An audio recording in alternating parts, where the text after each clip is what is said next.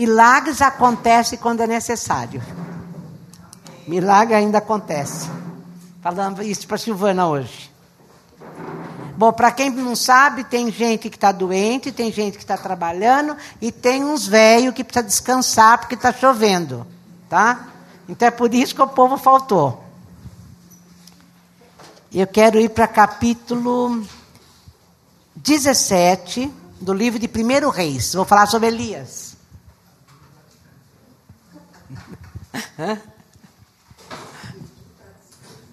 Muita gente descansando, muito velho.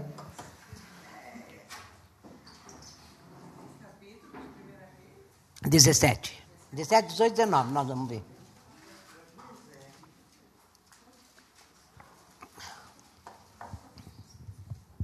Boa noite, Joana. Boa noite, Milton. Sejam bem-vindos. Primeiro Reis 17, gente, está contando a história de Elias, que todo mundo sabe, de cor, salteado, que Elias foi levantado como profeta para exortar Acabe e Jezabel. Para quem assiste a novela da Record, não é aquilo que está lá, mas é isso que está aqui na Bíblia. Ele está lá para exortar.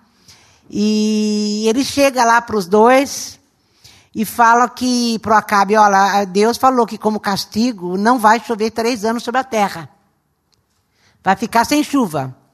E ele fala, não chove, não chove. E, só que antes de eu começar a falar de Elias, lá em, em Tiago fala assim, que Elias era um homem sujeito às mesmas paixões que nós. Tá? Então Elias, o grande Elias, fez um monte de milagre e foi uh, objeto de milagre também. Ele então falou para Acabe que não ia chover. E o Acabe ficou muito bravo, porque o Elias era conhecido, gente, como profeta de más notícias. Porque ele foi levantado num tempo em que precisava exortar. Então ele chegava para o rei e falava: Olha, Deus vai fazer isso, e fazia. E papai, então ninguém gostava de Elias. Ninguém gostava de Elias.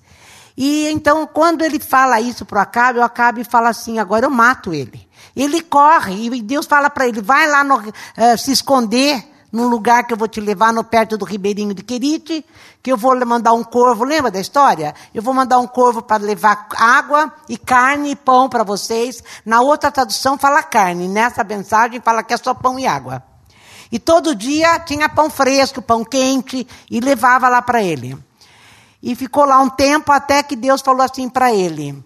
É, depois disso, quando passou um ano mais ou menos, agora você vai, vai lá na casa da viúva, e uma viúva vai te sustentar.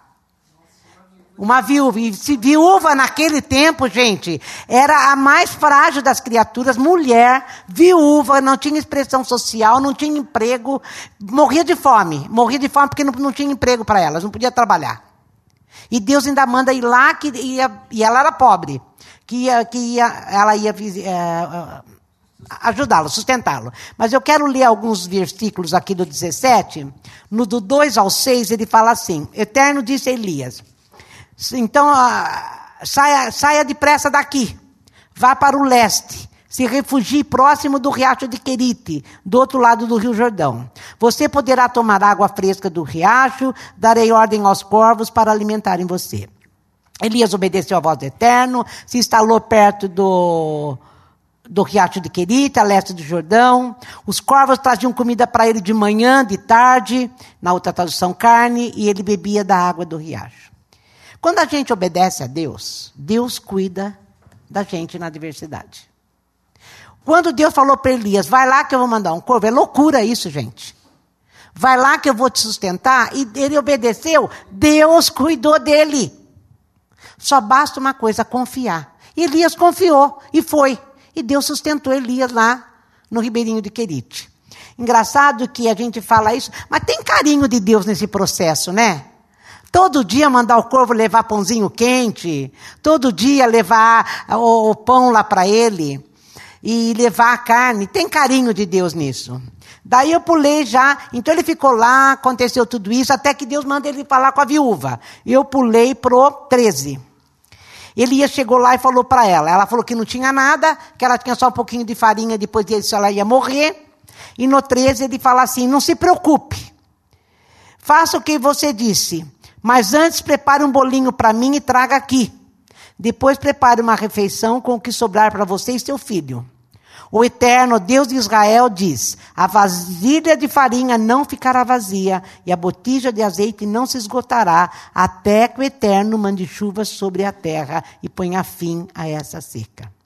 Gente, então, em todo o tempo de seca, porque essa mulher obedeceu, ela fez isso, que é uma loucura também.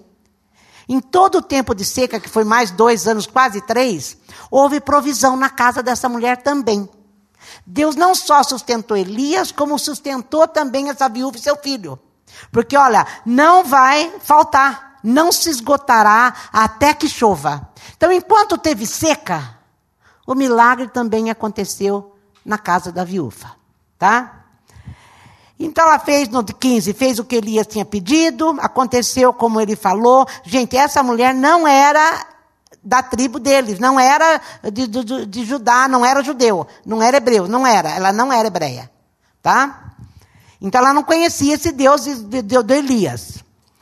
Então ela saiu, fez o que ele fez, que ele pediu, e aconteceu como ele falou: todos os dias havia comida para ela e para o seu filho. A vasilha de farinha não se esvaziou e a botija de azeite não se esgotou. A promessa do eterno se cumpriu exatamente como Elias tinha dito. Então, enquanto teve, estava lá comida. No 17. Mas passado um tempo, o filho da viúva ficou doente. A doença se agravou e, em certo momento, ele parou de respirar. E a mulher disse para Elias: Por que, ó homem de Deus, o Senhor veio aqui interferir na minha vida, expor o meu pecado e matar meu filho? Ela culpou Elias da morte do filho. O Elias tinha sido uma bênção na vida dela. O Elias tinha levado suprimento para a vida dela, porque ela ia morrer. Ela falou: Eu só tenho um pouquinho de farinha de azeite que nós vamos comer e meu filho, e depois disso nós vamos morrer de fome. Elias falou: não precisa, lembra lá no começo? Traz as vasilhas que nunca vai faltar. Então ela só ficou vivendo todo esse tempo porque aconteceu um milagre na vida dela. E aqui ela culpou. Ela culpou Elias. Foi a primeira decepção na vida de Elias. Puxa vida, eu vim aqui, abençoei a vida dessa mulher e ela ainda agora me culpa. E continua. Daí ele pega o menino, estava no braço, deita em cima do menino, assopra a vida, vida sobre o menino e o menino vive. E o menino vive. E daí, no 24, ela diz assim: Agora estou entendendo. O Senhor é um homem de Deus. Quando o Senhor fala, é o eterno que fala, é a verdade. Ela só reconheceu então quando teve esse grande milagre na vida dela como se o outro não tivesse sido. Às vezes a gente coloca os olhos em milagres e não no cotidiano. Todo dia Deus dava o sustento para ela. Era cotidiano, já era, né? E a gente fica esperando a grande coisa para Deus fazer, e quando não faz, frustra a nossa expectativa, a gente põe a culpa no primeiro que está, que no caso ela pôs em Elias. Depois de três anos, gente sendo abençoada, quando Elias não correspondeu à expectativa dessa mulher, ela ficou culpando ele. Mas depois aconteceu tudo e ela reconheceu que Deus era Deus. Mas Elias aí ficou muito decepcionado. Eu queria que você pensasse em, em, em nós, em você e eu, aquilo que vai calejando o nosso coração, a nossa alma, que vai deixando a gente meio decepcionado com as pessoas, com as coisas, e a gente acaba de vivendo aquilo que Deus não nos chamou para viver. Aqui no 18, eu só quero ler esses versículos aqui, porque depois eu vou usar isso. Daí, depois do ano da seca, Elias fala, Deus falou para ele: vai lá, avisa Acabe que vai chover. E enquanto ele foi lá visitar o Acabe, ele, o Acabe estava conversando com Obadias, que era encarregado do palácio, homem temente ao Eterno. Houve um tempo em que Jezabel tentou exterminar os profetas do Eterno. Ela sempre, né? Ela era maligna. Ela sempre quis matar tudo que se referia a Deus. Obadias reuniu cem profetas e os escondeu em duas cavernas, cinquenta em cada uma, e providenciou água e mantimentos para eles. Enquanto a Jezabel estava nesse processo de querer matar os profetas, Obadias, que não tinha nada a ver com os profetas, era encarregado do palácio, e falou: vem cá que eu vou, e formou uma comunidade de profetas escondido dentro da caverna. E sustentava diariamente água e mantimento para todos os profetas, todos os dias. Daí no capítulo 18 é aquela história que também todo mundo sabe. Houve aquele, aquela batalha entre Elias e os profetas de Baal, que era de Jezabel. Subiram no Monte Carmelo, fizeram uma grande fogueira e falaram da onde sai fogo, é aquele que é o Todo-Poderoso. E veio e Elias fala assim: então vamos pôr o cordeiro aqui. Puseram o cordeiro, e os, enquanto os profetas de Jezabel pediam, não vinha fogo. Mas quando a, o Elias pediu fogo, veio o fogo do céu, todo mundo já sabe, eu só estou parafraseando porque todo mundo sabe disso. Pôs fogo no cordeiro, mesmo molhado, e foi um grande. Vocês imaginam, gente, que, que, que, que cena. Lá no monte, 400 profetas de Baal tentando chamar a atenção do Deus deles, Baal, e nada acontecia. E eles faziam barulho. E faz barulho, e faz barulho, e canta, toca barulho, toca flauta, flauta, toca corneta e nada. O Baal não se manifestou. Daí Elias, um único homem, falou: agora põe o cordeiro, vamos molhar aqui em volta para ver que a fogueira, a, o, o graveto está molhado. E chamou fogo do céu e Deus mandou fogo do céu. E daí ele mata os 400 profetas de Baal. Imagina que cena isso. O que, que deveria a Jezabel e Acabe fazer? Não era se converter? Era o mínimo. O Elias saiu dessa, dessa cena dizendo: agora, agora, agora vai dar certo. Porque agora o Acabe e o Jezabel vão se converter. É a segunda decepção dele. E essa é o capítulo 18. Tá? Então ele destrói no Monte Carmelo aquela história e nada acontece. E agora eu vou para o 19, que é onde eu queria chegar. Tudo isso era para chegar no capítulo 19. Que também a gente já estudou isso. Chama a vingança de Jezabel.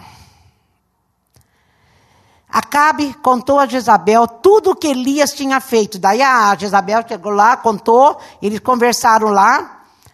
E Jezabel imediatamente enviou um mensageiro para ameaçar Elias, dizendo: Os deuses vão castigar você por isso.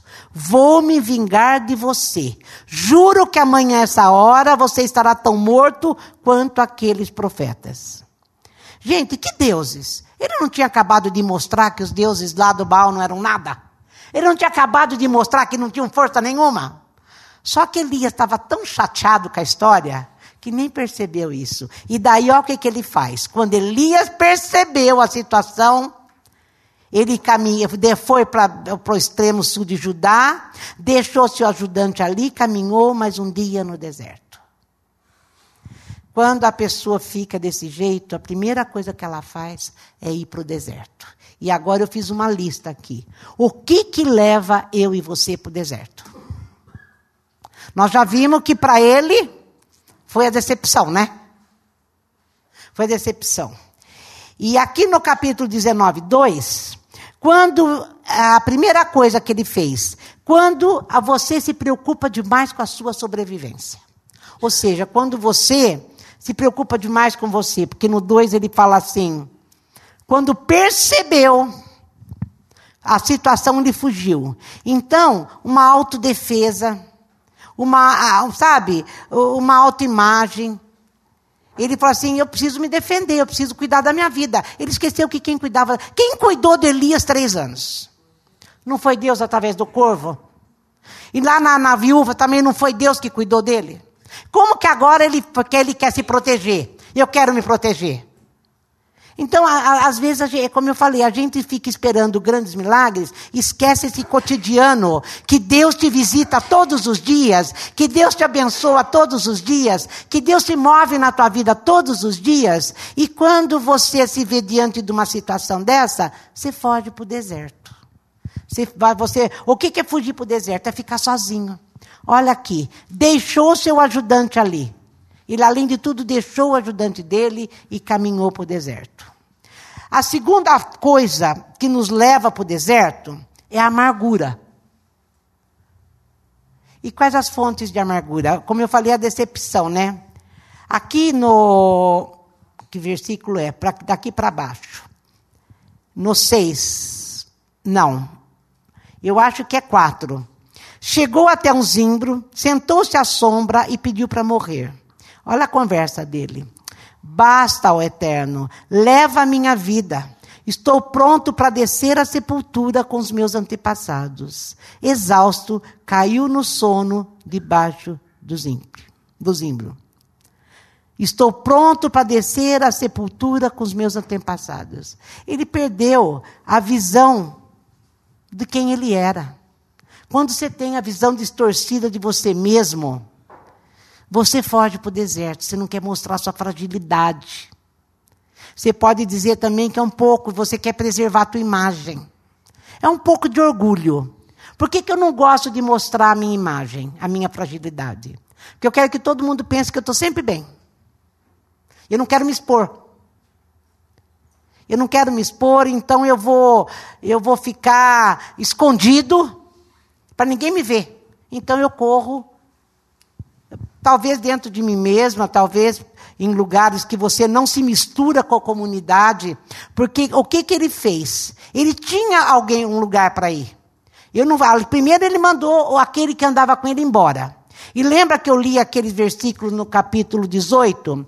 Que o Badias tinha 100 profetas, ele tinha uma comunidade de profetas. Por que, que ele não fugiu lá para a caverna junto com os profetas? Porque ele se achava o grande Elias. Como é que eu vou chegar lá para os profetas e vou falar assim: olha, estou fugindo do Acabe? Como que eu vou fazer isso? Eu não posso me expor. Então eu vou ficar sozinho. E chegou lá, ele começou a pedir a morte para Deus. Pedir a morte em depressão, em amargura, em tristeza. E ficou lá. Eu vou morrer, eu vou visitar a sepultura com os meus antepassados. De repente, um anjo acordou e disse: Levante-se, ou acordou e disse: Levante-se e coma. Olhou em redor, para sua surpresa, deparou perto da sua cabeça com um pão assado de novo, gente. Olha que Deus maravilhoso. Deus, com a maior boa vontade, vai lá e leva um pão assado para ele sobre brasas, quer dizer, o pão estava quentinho. E um jarro de água. Ele comou, comeu e voltou a dormir. O anjo do Eterno voltou, e mais um tempo, acordou e disse: Levanta-se, como um pouco mais, você tem uma longa viagem pela frente. Deu exatamente o que ele precisava. Ele não precisava só dar, dar uma dormidinha, ele dormiu. Daí o anjo foi lá de novo e falou: agora você agora chega. Agora você come, bebe, porque você vai ter que andar. Ele se levantou, comeu, bebeu, dormiu. Partiu e, sustentado pela comida, caminhou 40 dias e 40 noites até chegar a Horebe, o monte de Deus. Chegando lá, entrou numa caverna e dormiu. De novo, gente. Ele saiu. Imagina como ele estava amargurado, decepcionado. Ele não queria nada com nada, não. Ele falou: não, não, não pessoas, ninguém, ninguém, ninguém me vê como eu sou. Eu, eu, eu sou a última bolacha do pacote. Eu fui tão importante. O corvo trazia comida. Eu chovei, eu, eu, com a minha boca, eu falei: vai chover? Choveu. E com a minha boca eu tinha dito: não vai chover? Não choveu. E de repente ele começa a se sentir desse jeito. Eh, fisicamente ele devia estar bem cansado. Mas deu para ele, dormiu muito. Daí foi Deus que chegou para ele: olha, o que estava uh, eh, no 8? chegando lá, entrou na caverna e dormiu. A palavra do Eterno veio a ele e disse: O que, que você está fazendo aqui, Elias? Ele respondeu: Olha a conversa. Falou de novo. A Jezabel não se converteu. A viúva me culpou do, da morte do filho. O povo de Israel abandonou a aliança, destruiu os lugares de adoração, matou seus profetas, sou o único que restou. E agora estão querendo tirar minha vida também. Sabe o que, que ele estava falando na realidade para Deus? Puxa vida, eu trabalhei para o Senhor, ninguém reconheceu o meu valor. Eu fiquei três anos comendo pão, água que o corvo trouxe, quando os profetas de Baal comiam na mesa do rei. Lá na terça-feira nós vimos essa conversa aqui. Nós estávamos é, meditando no Salmo 73. O Salmo 73 é aquele que Asaf fala: por que, que o ímpio tem vida melhor e o justo tem a vida não é tão boa? É bem esse assunto do Elias. Eu que sou justo, eu tomo, comi pão e água do, e a carne do, do urubu, do corvo. E o profeta de Baal, que eram tudo ímpios, que eu matei todos, inclusive, eles comeram o tempo todo na mesa do rei. É aquela história. Põe o dedo aí, vamos lá no Salmo 73. As, gente, o Salmo 71, Asaf fala de um assunto que Davi fala no Salmo 37, e Jó também fala por que, que o ímpio prospera e o justo precisa trabalhar dessa para ter. E é um assunto que a Bíblia trata dela, ou a Bíblia inteira fala disso. Porque todo mundo tem esse questionamento. Agora, quando você tem essa presença de Deus que te abençoa todos os dias. Quando milagre é quando você precisa. Mas no cotidiano, você sabe que é a bênção de Deus que te sustenta. Você sabe que é a bênção de Deus que te ampara. Você sabe que você anda porque Deus te dá força, que você trabalha porque Deus te deu um emprego. Quando se nesse cotidiano você sabe que é Deus, você não fica questionando.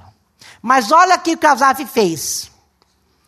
É, eu vou também ler alguns pedaços só, do 1 ao 5. Sem dúvida, Deus é bom. Bom para os bons, bom para os de bom coração. Mas quase o deixei escapar. Ele está falando, Deus é bom, eu reconheço que Ele é bom, mas eu quase deixei de ver isso. Porque ele já está contando depois que ele passou da crise, né? Quase deixei de ver a sua bondade. Sabe por quê? Porque eu estava olhando para o outro lado. Eu estava observando as pessoas que alcançaram o topo, invejando os ímpios que tinham sucesso, que não têm com que se preocupar, quer dizer, tem vida fácil, né? Que nenhum problema para resolver. Eu só quase perdi minha fé porque eu fiquei olhando para o outro lado. Eu estava olhando para aquele que estava dando certo na vida e eu aqui comendo comida de corvo. Era exatamente a conversa de Elias. Daí, no 11 é, no 11, 12, acho. Perdi tempo jogando conforme as regras. O que, que eu ganhei com isso? O, no, aqui, o Elias estava, sabe, falando o quê? Deus, será que valeu a pena eu me dedicar ao Senhor? Fazer o que o Senhor me mandou fazer? Ir lá ficar no Ribeirinho de Quirite? Olha aí, a Jezabel nem, nem, nem se converteu. Olha o povo de Judá que, não, que quebraram a aliança com o Senhor. Não mudou a história de Israel, ele está falando. Ninguém deu bola porque eu fiz. Será que valeu a pena? Às vezes você não pensa isso. Senhor, será que está valendo a pena eu andar desse jeito? Não fazer o que todo mundo faz, que é o que a gente falava lá. Todo mundo pode, mas eu não posso. Todo mundo faz, mas eu não posso fazer. Eu sou do Senhor. Todo mundo ah, ah, consegue dar um jeitinho, mas eu não posso dar jeitinho, porque eu sou do Senhor. Todo mundo rouba, mas eu não posso roubar, eu sou do Senhor. Todo mundo engana, mas eu não posso enganar. E é disso aqui. Será que vale a pena a gente fazer tudo certo? O Azaf estava nessa crise, ele está falando. Daí, mais ou menos no 17, ele fala assim, o 16. E ele foi tendo essa conversa. Será que vale a pena? Será que vale a pena? Até que entrei no santuário de Deus. E então compreendi o destino deles. Na outra versão, ele fala: Eu estava embrutecido e ignorante. Quando eu olhava para esse lado. Eu só olhava para esse lado, esquecendo da presença de Deus no meu dia a dia. E Elias estava desse jeito aqui. Mas o Azave reconheceu, estava embrutecido e ignorante. E daí no 21 ele fala assim: eu estava sufocado, triste, consumido pela inveja. Fui um completo ignorante, um sonso diante de ti, mas eu ainda estou em tua presença. Mas agora o Senhor pegou na minha mão, sábia e amavelmente me conduzes e me abençoas. Sabe o que ele está falando? Agora eu conheci a tua misericórdia e a tua graça. Eu tenho misericórdia e graça, o ímpio não tem. O que, que é misericórdia, gente? O que eu mereço e eu não tenho. O que, que eu mereço? A morte. E Deus não nos dá a morte, Deus cuida de nós. E a graça, eu tenho o que eu não mereço: o perdão. Eu não mereço perdão, e eu tenho o perdão de Deus. Então, o Azaf está falando assim: eu reconheço na tua agora que eu voltei para a tua presença, eu reconheço que eu tenho misericórdia e graça que o ímpio não tem. E ele continua falando: o ímpio é, é forte, mas ele cai. E daí ele começa a ver o fim dos ímpios. E o Elias, quando ele está desse jeito, volta lá para primeiro reis. Quando ele vê tudo o que está acontecendo, ele está falando isso. Mas será que vale a pena? Será que vale a pena? É porque ele está embrutecido e ignorante. Ele está olhando só para as coisas que deram certo. Olha aqui, não deu certo. Acabe Jezabel nada, a mulher lá, a viúva, ficou contra mim. É disso que ele está falando. Ou seja, eu quero ser reconhecido. Eu quero ser popular. Gente, Elias era um grande homem de Deus. E aconteceu com ele porque ele se deixou amargar. É disso aqui que está falando esse texto. Deus sustentou ele no cotidiano. Deus todo dia abençoava Elias. Já pensou todo dia ele falar para o corvo, agora está na hora, porque o corvo não, não sabe horário, né? Vai lá agora, vai lá agora. Toda hora, toda hora, todo dia carinho de Deus, misericórdia de Deus, graça de Deus. Mas às vezes, quando as coisas não correspondem à expectativa nossa, quando as coisas não são do jeito que a gente gostaria que fosse, ou a gente não vê a mão de Deus no cotidiano, a gente fica só esperando milagres. A gente fica desse jeito. E daí, ele fala assim: saia, fica no monte, o Eterno vai passar ali, diante do. Mas o Eterno não tá, eh, vai passar ali. Um vento muito forte varreu o monte, partindo esmigalhando as pedras diante do Eterno. O Eterno não estava no vento. Depois do vento veio o terremoto, mas Deus não estava no terremoto.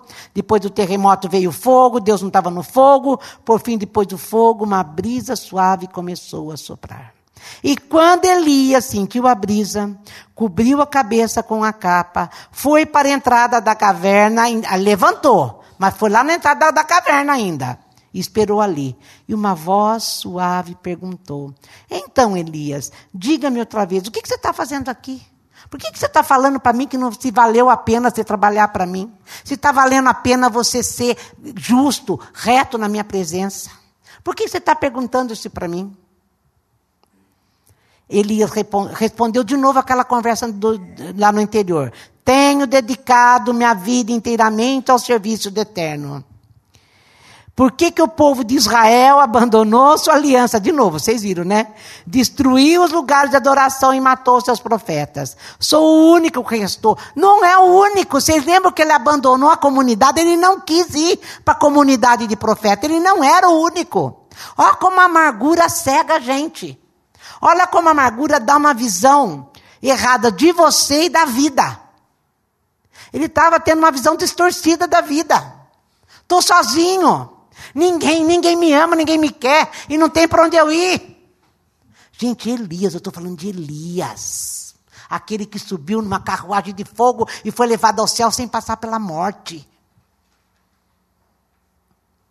Que bom que a Bíblia não mostra para nós super-heróis, né? Porque Deus não chama super-heróis. Deus é que age através de nós e não nós só com a ajuda de Deus. Nós somos colaboradores de Deus, não Ele o nosso. E olha, o Eterno disse: volta pelo caminho da onde veio. Ele está falando, reconhece quem você é, reconhece o seu passado, reconhece tudo que eu tenho feito, volta para a tua história, reconhece a tua história, Elias. Sara esse coração, por que, que você ficou desse jeito? Sara a tua alma.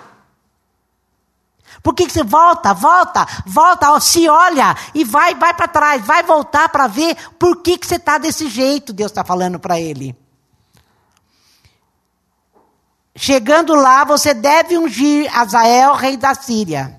Depois será vez de ungir Jeú, filho de Ninsi, rei de Israel. Por fim, você deverá ungir Eliseu, filho de Safate, de Abel Meloá, para suceder você como profeta. Quer dizer, você vai agora, Elias, ungir Eliseu no seu lugar. Estou mostrando para você que tem mais profetas e que você não é a última bolacha do pacote. Você é bom, você é obediente eu te visitei mesmo, porque quem, quem obedece, eu falei, Deus ajuda. mas sou eu em você e não você em mim. É isso que Deus está falando para ele. Tenha visão correta da, da, da vida. Tenha visão correta da vida. Gente, Deus não precisa de super-heróis. Deus usa nós do jeito que nós somos, frágeis. Porque quando nós somos frágeis, a gente, além de não se esconder, Deus pode nos usar. Porque é Ele em nós. E a gente quer ser um super-herói, vestir capa, tem aquela música do uh, Tiago Grula que ele fala, eu queria ser um, um herói para voar. Mas em Deus a gente pode voar, sem ser super-herói. E Deus está falando apenas seja obediente. Seja apenas obediente. Vai lá e vai ungir outro no seu lugar. E daí ele fala: quem escapar de Jeú, Eliseu matará. Enquanto isso, presa, preservarei sete mil pessoas que não se dobraram ao Deus Baal, lábios que não beijaram a sua imagem. Então Deus disse: volta, volta. Para onde será que a gente tem que voltar, hein? Eu escutei uma coisa esse fim de semana que eu achei muito bom, muito bom. Elias, assim como os outros homens de Deus, Moisés, todos eles, eles precisavam ir a Jesus Cristo. O que que Jesus fala? Vinde a mim, vinde a mim todos vós que estáis cansados e sobrecarregados, que eu vos aliviarei, não é? Que que Elias estava precisando aqui? Ir para Jesus. Eu achei isso muito importante. Muito importante. Não tem presença de Deus sem Jesus Cristo. Então volta, vai para a presença de Jesus, fala: Senhor, eu estou cansado, Senhor, eu estou ficando amargurado, Senhor, eu estou ficando triste, eu estou ficando dura, eu estou ficando decepcionado com a vida, com as pessoas, não confio mais. Vai para Jesus Cristo, porque Ele fala: Eu vos aliviarei. Vinde a mim, todos vós que estáis cansados e sobrecarregados, que eu vos aliviarei. Elias, um grande homem de Deus, se é que pode chamar de grande homem de Deus, um grande profeta, vai, teve também que ir para Jesus. O que, que nós estamos precisando na nossa vida? Só Jesus Cristo. Ele é tudo aquilo que eu e você precisamos tudo que eu e você precisamos.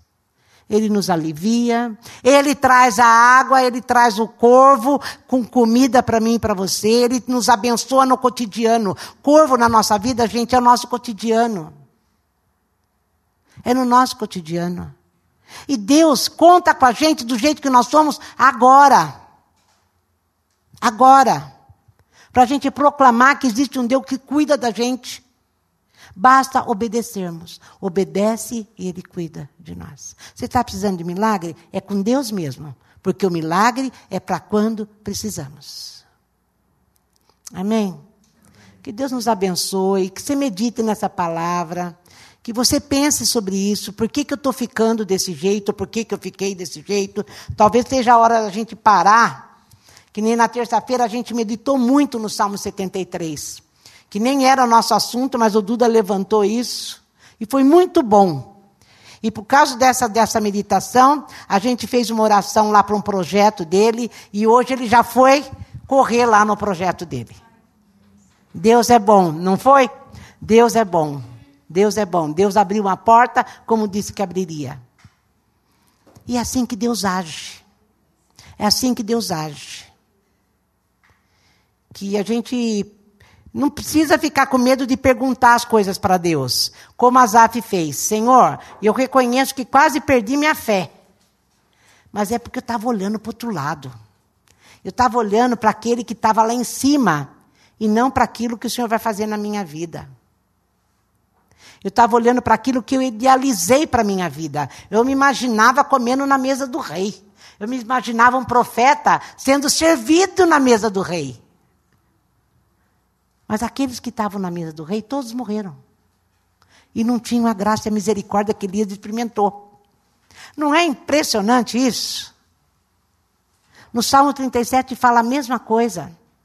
Ainda fala assim: aquele. Tem uns que parecem cedo do Líbano, que é uma grande árvore. Mas olhei e de repente ele já não estava mais. Isso acontece com os grandes. Nós vamos ser do tamanho que Deus nos chamou para ser. Talvez você queira ser reconhecido por alguma coisa, você vai ser reconhecido por, a, por Deus. E por aquilo que Ele quer que você seja, e não aquilo que você imagina que é. Senão você vai ter uma visão distorcida de você e uma visão distorcida da tua vida. Você nunca vai reconhecer o cuidado cotidiano de Deus, você vai estar sempre esperando um grande milagre.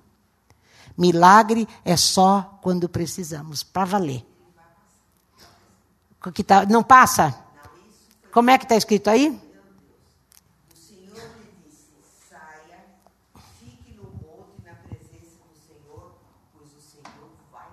E ele passa, gente. Fica no monte, fica na presença dele, fica lá. Senhor, eu estou aqui, eu estou aqui. E eu sei que o senhor, vai, o senhor falou para mim que vai passar, né? Então passa. Uma hora ele passa. E quando ele passa, ah, você sente até o ventinho. Você sente até o ventinho passando. Deus vem, gente. Deus nos visita. Deus nos visita. Mas pare de ter uma visão errada da vida e de você mesmo que Elias aconteceu porque Elias ficou decepcionado. Ah, eu sempre falo isso, que a gente devia estranhar só quando as pessoas fazem só bom para nós.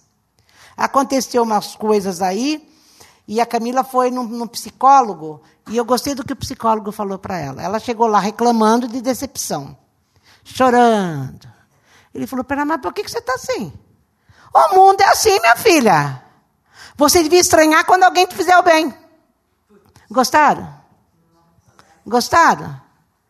Aí eu falo aqui, não adianta. Teve que escutar. Não faz milagre, Jesus não fez, né? Deu para entender? Nós vivemos, sabe, nós não precisamos esperar que reconheçam a gente. Não vão reconhecer mesmo, eles não têm olhos para ver graça e misericórdia em nós. O importante é Jesus te reconhecer. E no tempo dele, se é que vai fazer, ele te exalta quando ele quiser, se é que vai exaltar. A gente fica sempre esperando, não, eu, eu mereço, eu mereço que alguém cuide, estenda a mão, ou me olhe diferente, ou me abençoe. Não merece nada. Gente, aliás, pode até merecer. Elias não mereceu aquilo que a viúva fez, que a viúva foi contra ele. Ela não, ele não mereceu isso. Mas o que, que ele esperava de uma mulher que nem conhecia Deus? Ela falou, eu acho que ela pensou teria morrido antes, né? E ela e ele. Sei lá o que, que ela pensou. Deu para entender isso, gente? Então vamos parar, né? De ai, ai, ai, ui, ui, ui. Né? E vamos saber que Deus é por nós. E Ele passa. E quando Ele passa, glória a Deus. Vamos levantar.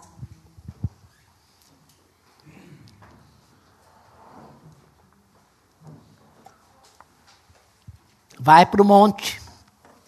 Vai para Jesus Cristo. Vai para Jesus Cristo. Vinde a mim, todos vós que estáis cansados e sobrecarregados, que eu vos aliviarei. Ele tem alívio. Ele tem socorro. Ele tem provisão. Ele derrama óleo sobre a tua cabeça. Ele restaura as tuas forças. Só que ele vai falar para você: volta, se visita. Se visita e para de se olhar desse jeito.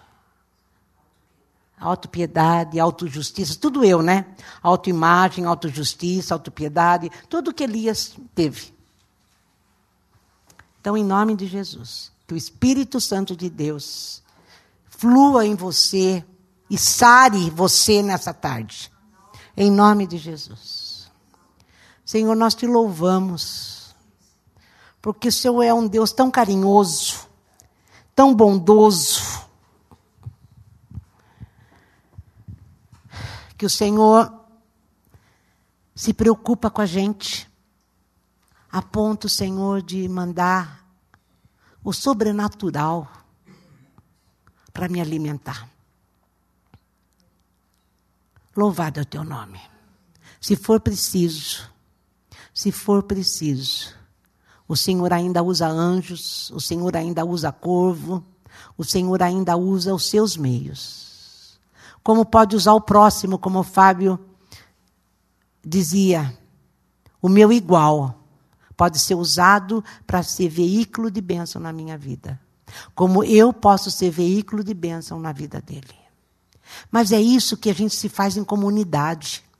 Nunca se isolando. Nunca, Senhor, tentando se esconder. Sem medo de mostrar fragilidade. Não, eu sou assim, não quero ser assim, ainda sou assim, mas quero sair disso. Senhor, em nome de Jesus. O Senhor criou, é um projeto seu a igreja, para que a igreja seja essa comunidade. E deu dons a cada um de nós para que a gente pudesse viver nesse planeta da melhor maneira possível. Da melhor maneira possível. Um edificando a fé do outro. Um dizendo para o outro: não, não é assim. Lembra da graça e da misericórdia? Você está cheio disso. Você está cheio disso. Senhor, em nome de Jesus, que a gente pare de olhar para onde não devemos olhar e que a gente olhe para o Senhor. Recebe, Senhor, a nossa, a nossa adoração nessa noite. Queremos te obedecer, não porque quando obedecemos o Senhor abençoa, mas é o que nos resta fazer. Por amor, cantamos tanto, eu te amo. Eu te amo, quase todos os louvores foram isso, Deus, eu te amo. E porque eu te amo, eu tenho prazer em fazer a tua vontade. Senhor, em nome de Jesus, que a tua presença, que a tua presença sare a nossa alma hoje. Porque a nossa alma doente não deixa com que o nosso espírito receba o que tem que receber. E até o nosso corpo fica doente. Senhor, recebe recebe o nosso coração, as nossas decepções. Nós estamos aqui no monte, queremos entregar para o Senhor as nossas decepções, as nossas dores, ficando esperando que o outro seja veículo de amor e bênção na minha vida. Não, Senhor, bênção e amor vem do Senhor. Nós ouvimos isso no salmista hoje. O meu socorro vem do Senhor. O meu socorro vem do Senhor. Louvado é o teu nome. Louvado é o teu nome. Senhor, cada um que está aqui possa ser tocado pelo Senhor nessa noite, com paz, com alegria, com unção, Senhor, em nome de Jesus. Em nome de Jesus. Em nome de Jesus. Eu acho que você devia falar isso para o Senhor. Fica um minutinho aí. Fala para o Senhor como é que você está se sentindo.